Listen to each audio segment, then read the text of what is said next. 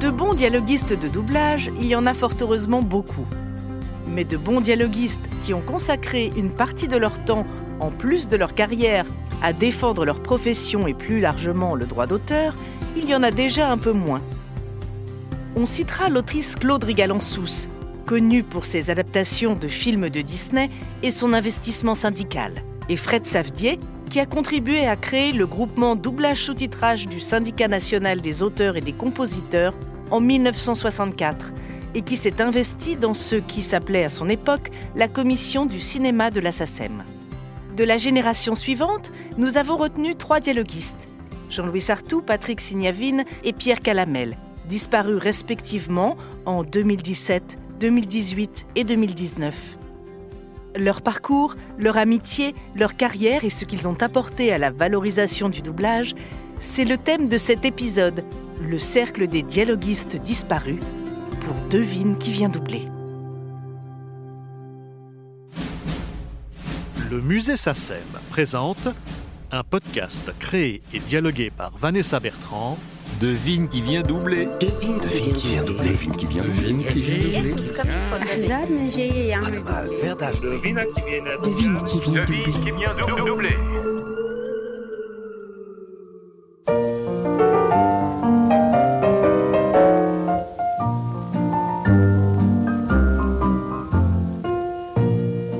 Patrick Signavine est né en 1942.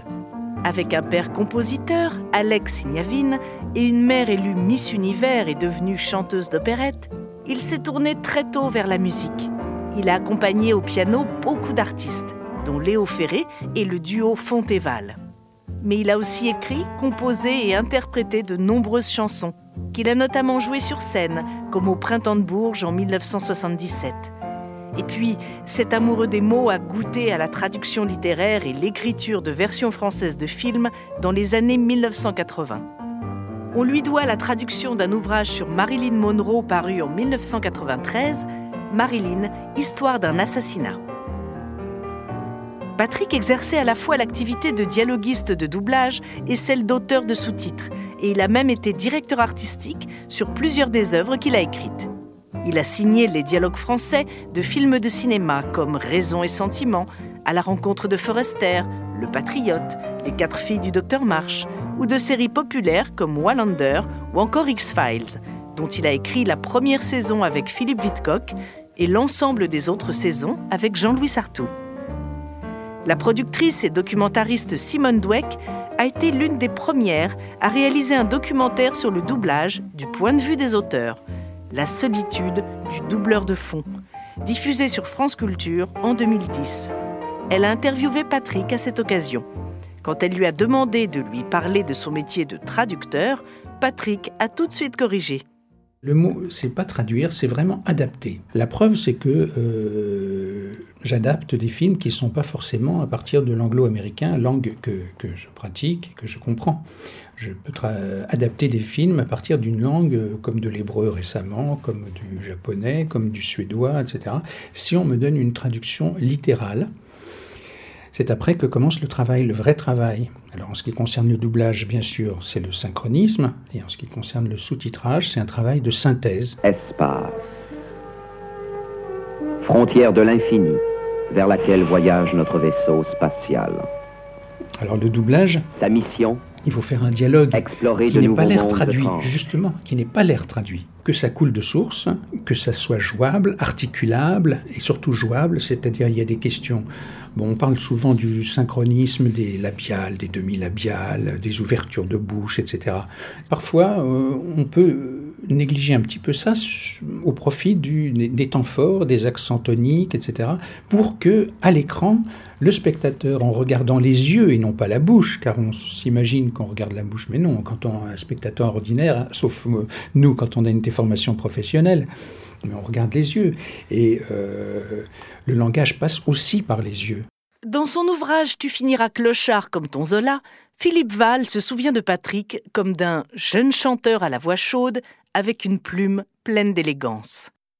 Pour avoir connu Patrick depuis ma plus tendre enfance, je n'oublierai pas non plus sa douceur, mais aussi son humour et son refus de l'injustice.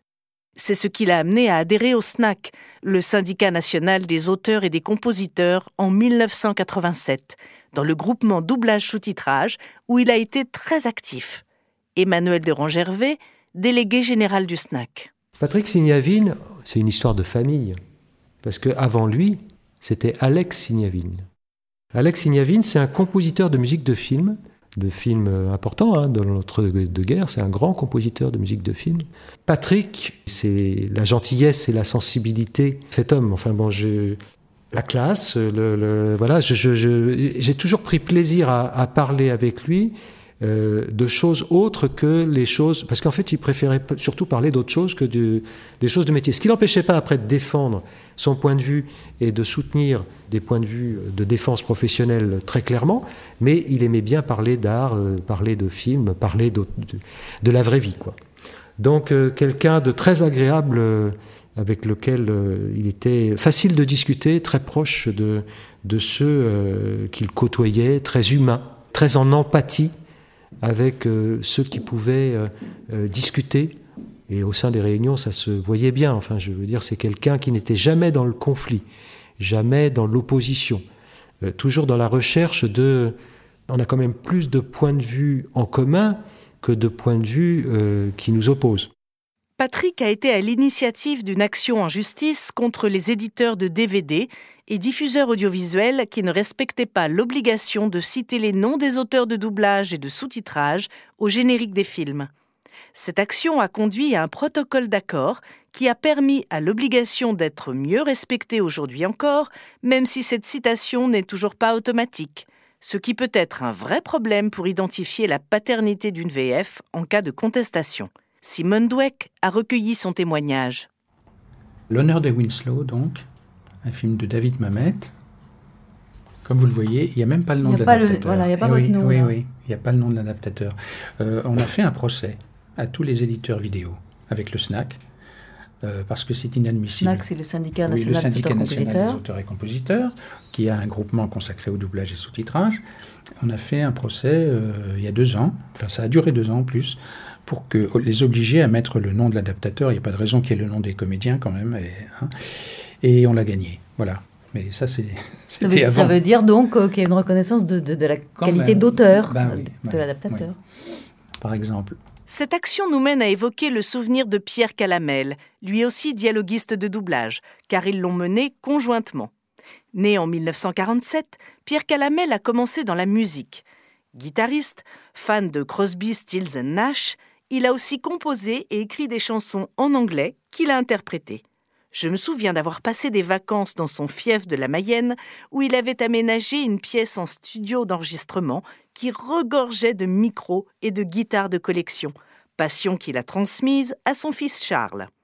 Pierre a été studio manager du mythique studio d'Hérouville entre 1973 et 1978, où il a vu enregistrer des artistes prestigieux comme Jacques Higelin, les Bee Gees ou encore David Bowie. Il a immortalisé ses souvenirs dans Rock, Star et Fantôme au château d'Hérouville, récit publié en 2013. Très bavard et passionné, il avait toujours une anecdote à raconter sur ces années qui l'ont beaucoup marqué. Puis il est devenu attaché de presse pour Paramount, Universal, la MGM et United Artists, ce qui l'a conduit à se tourner vers l'écriture de dialogues de doublage. On lui doit notamment les dialogues français du Grand Bleu, film que nous avons tous vu sans imaginer une seconde qu'il n'avait pas été tourné en français. Working Girl, Fast and Furious, Shaft, Stalingrad ou le manga animé Olive Tom. Lui aussi a été l'un des représentants du groupement doublage sous-titrage du SNAC auquel il a adhéré en 1989. Pierre, c'est plus euh, quelqu'un euh, qui humainement était dans, non pas dans le sanguin, mais dans l'action immédiate, dans la réaction ce que tu dis, ça me plaît ou ça me plaît pas, mais je te le dis tout de suite. Je ne vais pas attendre trois heures pour te le dire. Je vais te le dire je vais te le dire franchement. C'est pas quelqu'un qui dissimulait, c'est pas quelqu'un qui euh, euh, n'avait pas d'avis sur la, situation professionnelle. Et donc, je me souviens de ces, interventions sur les pratiques qui se mettaient en vigueur au fil du temps sur les pratiques tarifaires ou sur les rapports euh, entre les auteurs et les entreprises, sur le détournement de certains droits par certains responsables d'entreprises, sur... Euh, voilà, sur des litiges qu'il a pu avoir et qu'on a soutenu d'ailleurs avec euh, des éditeurs de vidéos. Enfin, c'est quelqu'un qui ne supportait pas l'injustice, mais qui voulait crier qu'il ne supportait pas l'injustice et qui avait raison d'ailleurs. C'était, c'était un peu le rôle de ceux qui lancent des alertes, de, ceux qui sont dans une organisation professionnelle. Quand on évoque les carrières de dialoguistes et les parcours militants de Patrick Signavine et de Pierre Calamel, impossible de ne pas citer Jean-Louis Sartou. Sa veuve, la comédienne Dani Tayarda, se souvient de ce trio, très ami à la ville, même s'ils n'avaient pas du tout les mêmes habitudes de travail au quotidien. Ils s'entendaient comme la roue en foire. Euh, Patrick, il pouvait pas rester au bout d'un moment. Et il se levait, il allait euh, manger, il revenait, etc. Donc il pouvait pas rester. Tandis que Jean-Louis, c'était l'inverse. Lui, il ne comprenait pas qu'on puisse se distraire euh, de ce qu'on faisait. Il avait une capacité de travail, mais énorme. C'est-à-dire, euh, quand on travaillait avec lui, il euh, fallait avoir une bonne santé. Mon père Jean-Louis Sartou et ses deux comparses avaient en commun le goût de l'écriture et des arts en général. Comme ils étaient aussi gastronomes, ils aimaient passer de longues soirées ensemble à parler de tout mais les conversations revenaient souvent à l'un de leurs points communs, la défense des auteurs.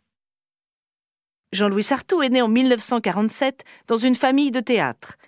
Mère comédienne, père dramaturge et metteur en scène, oncle comédien, il voyait défiler chez lui quand il était enfant Jean Marais, Jean-Claude Drouot ou encore Edwige Feuillère. Après des études de cinéma, il s'est en fait tourné vers le théâtre et a fondé sa compagnie avec son épouse. Ensemble, ils ont créé en 1967 ce qui allait devenir le Festival Off d'Avignon. Actif dans le milieu du théâtre, il était déjà très investi dans la défense des auteurs. C'est ce qui l'a conduit à être délégué des adhérents de la SACD, la Société des auteurs et compositeurs dramatiques, de 1970 à 1976, et à œuvrer pour la création de la Maison des auteurs de la SACD. On a monté un grand nombre de spectacles. Parallèlement, euh, il a écrit aussi des romans, hein, mais parce que l'écriture était quelque chose de vital pour lui. Et on est venu aussi un peu lui le, chercher en disant, bah oui, euh, bon, euh, on voyait ses spectacles, on voyait la manière dont il les écrivait et qu'il avait une, une, personnalité, une patte. on lui a proposé donc de, de faire des textes de doublage. Il a écrit ses premiers dialogues de doublage en 1985. Il a adapté de nombreuses séries populaires comme L'homme qui tombe à pic, Kung Fu, Wonder Woman, Quad Neuf Docteur, Alerte à Malibu, mais c'est surtout de la série X-Files qu'il était le plus fier, ainsi que de la série de Lars von Trier, L'hôpital et ses fantômes. C'est quelqu'un qui travaillait énormément. Ça, je dois dire que euh, c'était terrible parce que euh, il, se mettait à sa table de travail le matin. Bon, euh, bon à midi, bon, ils s'arrêtaient pour déjeuner parce que c'était quelqu'un qui aimait bien manger. mais il s'y remontait tout de suite après et vraiment, il était tout le temps, tout le temps, tout le temps à son bureau, à travailler. C'était quelqu'un qui était, comment dire, il n'était jamais content exactement de son texte. Alors il le reprenait. C'était toujours euh, remettre euh, l'œuvre sur le métier. C'était quelqu'un qui polissait les choses. Pour lui, pour lui, en plus c'était un plaisir comme euh, sais pas comme n'importe quel artisan euh, aurait euh, meulé une, pierre pour lui donner une, belle forme, etc. bah lui, c'était le texte. Il, aimait sculpter le texte, mais en même temps, il avait le sens de la réplique. Bon, je pense que ça lui venait du théâtre aussi, c'est-à-dire que tout de suite, il voyait dans les personnages exactement dans le style la phrase que le personnage devrait dire. Son confrère et cousin, le dialoguiste et comédien Vincent Violette, se souvient. Et je me souviens de Jean-Louis qui me disait Mais non, moi je me mets à ma table à telle heure, je travaille, j'arrête à telle heure, je reprends. C'était une machine de guerre. Et son esprit était formé comme ça. De, quand je te disais que moi je me lève pour euh, aller faire la vaisselle ou euh, parce que je, je sature, chez lui il y avait une sorte de continuité dans la pensée, dans le travail que j'admirais énormément. Il aimait écrire, et puis, euh, bah, euh, le texte, le texte, le texte, quoi. On pouvait euh, parler littérature, parler doublage, de, voilà, c'était cette curiosité du, mot juste, de, de, travailler le sens, voilà. Le dialoguiste Philippe Witkock a écrit la moitié de la première saison d'X-Files avant de passer la main au tandem Jean-Louis Sartou et Patrick Signavine. Tous trois se connaissaient bien et s'appréciaient. Patrick avait son, côté poète euh, avec son, son, père euh, qui était euh, formidable, plus rêveur peut-être que, que, nous. oui, Jean-Louis aussi, toujours positif, sympathique, souriant, et puis moi dans le lot. qui naviguait. Bon, on n'était pas proches, on était très amis. Et voilà, ouais, je les regrette, hein, tous les deux, c'est sûr. J'ai demandé à Georges Caudron, qui a prêté sa voix au personnage de Fox Mulder, si Jean-Louis et Patrick lui accordaient une certaine latitude pour apporter quelques changements au texte de ce personnage qu'il a si bien incarné. Ton père, oui. Euh, Patrick un petit peu moins. Patrick, il voulait un peu que ce soit son texte qui soit, euh, qui, soit respecté complètement. En revanche, quand, quand il y avait un truc de comique qu'on pouvait ajouter, il aimait bien aussi. Duchovny a tellement l'œil qui frise tout le temps alors que la bouche et ce qu'il dit est tellement low voice et sans rien, pour qu'on y croie, il fallait vraiment que le côté scientifique soit totalement respecté. Et ça, je dois dire que Essignavine et ton père étaient absolument, mais d'une précision. Et comme Jean-Louis l'avait fait pour le théâtre, il s'est aussitôt investi dans la promotion du métier de dialoguiste de doublage en devenant membre du SNAC en 1989 et représentant du groupement doublage sous-titrage, puis vice-président du SNAC. Emmanuel de Rangervais. Jean-Louis venait de, de ce que je sais, il venait du théâtre, de la mise en scène et de l'écriture. Pour moi, c'était plutôt un, penseur, un, intellectuel, euh, quelqu'un qui construisait, qui réfléchissait, qui organisait. Un metteur en scène, ça correspondait à son, son parcours professionnel. Il savait placer les choses et les gens. Il s'est aussi beaucoup investi à la SACEM. Il a longtemps fait partie de la commission de l'audiovisuel qu'il a même présidée, et il prenait très à cœur de mieux faire connaître sa profession aux autres auteurs de la SACEM, paroliers, compositeurs et éditeurs. Il prônait l'idée que nous étions avant tout auteurs et que la collectivité serait plus forte si elle se réunissait autour de ces points communs. Claire Giraudin, directrice de SACEM Université, a travaillé avec lui, notamment lors de l'organisation d'un stage d'initiation à l'écriture de dialogue proposé à des employés de la SACEM en 2016. Alors le souvenir que j'ai de Jean-Louis Sartou, c'est d'abord le souvenir de quelqu'un d'extrêmement passionné. C'était une pile d'énergie. Je me souviens de lui avec ses gestes et, parlant, ayant tellement de choses à dire que parfois, bah, il en trébuchait presque. Il était, voilà, c'était la passion. Moi, c'est la première chose que j'ai vue quand j'ai rencontré Jean-Louis Sartou et c'est euh, cette image que je garderai toujours de lui. Et c'est un passionné extrêmement exigeant. Je me souviens aussi pendant l'atelier, c'était vraiment, je vous explique, je vous montre, je vous démontre et après, il faut que vous, de votre côté, vous y mettiez toutes vos tripes, toute votre intelligence, euh, toutes vos qualités. Voilà, il n'était pas, il laissait rien passer qu'il estimait ne pas être au niveau. Ce qui est quand même euh, extraordinaire quand on se dit qu'il s'agissait d'un atelier de découverte, etc. Mais justement, ce qui était super, c'est qu'il a traité les, gens qui étaient là dans cet atelier exactement, j'imagine, comme il traite ou il traitait les, les, gens qui visaient euh, à devenir euh, professionnels de doublage et sous-titrage. Et je pense que ça, en termes de qualité de pédagogie, qualité de transmission, c'est vraiment quelque chose qui compte parce que les gens ne se sentent pas infantilisés, se sentent pas pris de haut et effectivement qui a fait beaucoup pour faire progresser euh, la cause des, auteurs euh, de doublage, notamment sa représentation, sa prise en compte euh, au sein de cette grande maison qui comprend bien des répertoires. La transmission lui tenait justement à cœur. Il a monté en 2008 un séminaire Écrire pour le doublage, qu'il a animé dans le cadre du Master TSD Traduction, Sous-titrage, Doublage de l'Université de Nice. Un séminaire inédit qui permettait aux étudiants non seulement d'être au contact de dialoguistes professionnels, mais aussi de suivre leurs textes jusqu'à leur enregistrement par des comédiens, comme c'est expliqué dans le podcast Former et transmettre. Simone Dweck est allée sur le plateau pour tourner son documentaire radio sur les doubleurs de fond. On se le refait une fois et après on commente. Gallienne Pourquoi faut-il toujours que tu apparaisses de nulle part? C'est faux. J'apparais toujours de quelque part. Je te recommande plus de méfiance. Tu sais que mon père te considère comme un ennemi du J'ai des amis ici. Des amis très influents. Mais pourquoi mon père te méprise-t-il autant?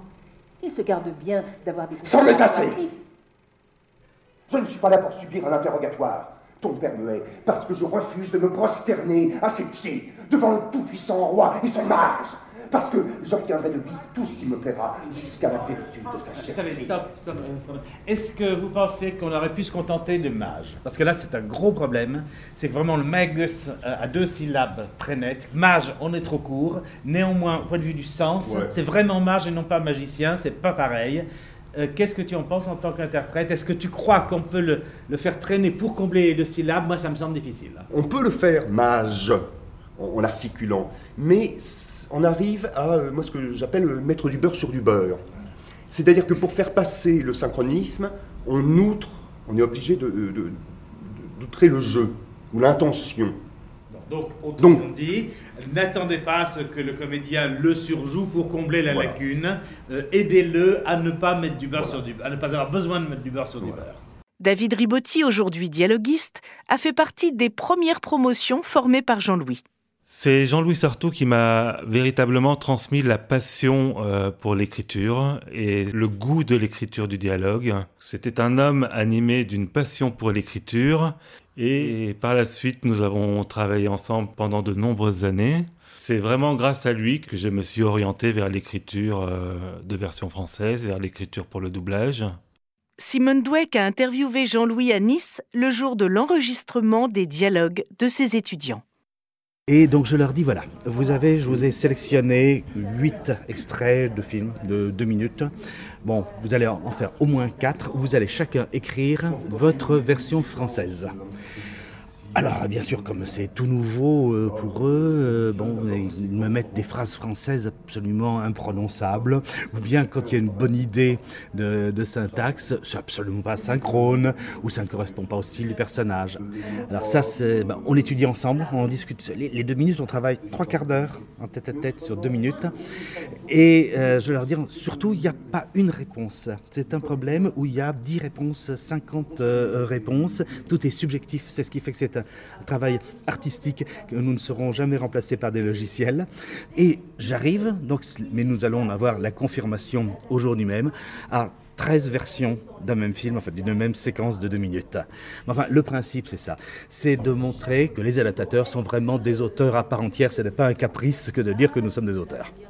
Nous partagions des centres d'intérêt vu que nous travaillions sur euh, des, des projets euh, communs, notamment donc les journées européennes du doublage. Pour ma part, j'ai donc rejoint l'équipe qui animait le séminaire Écrire pour le doublage pendant une dizaine d'années. Jean-Louis a suivi euh, les différentes étapes de ma carrière d'auteur. Il m'a vu commencer, il m'a vu euh, évoluer dans le métier d'auteur pour le doublage. Et souvent, c'était intéressant de pouvoir euh, lui soumettre euh, une problématique, pouvoir échanger sur une, question ou sur une autre question. Il, est, il était toujours disponible, toujours à l'écoute, et c'était vraiment euh, une valeur sûre. On est devenus amis. On était, il y avait une, une sorte de, de filiation. Quand on travaille avec une personne pendant une dizaine d'années, il y a forcément des liens qui se créent qui vont bien au-delà des liens professionnels.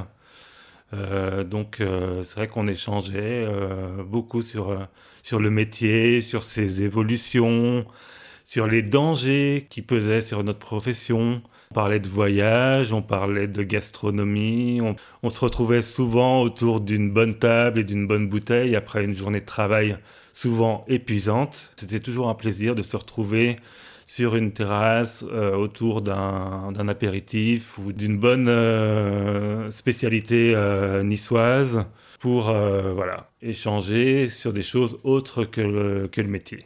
Avec son confrère Nicolas Mourgui, Jean-Louis a été à l'origine de la création de l'UPAD en 2011, l'Union professionnelle des auteurs de doublage, dont Laurence Salva est aujourd'hui secrétaire adjointe.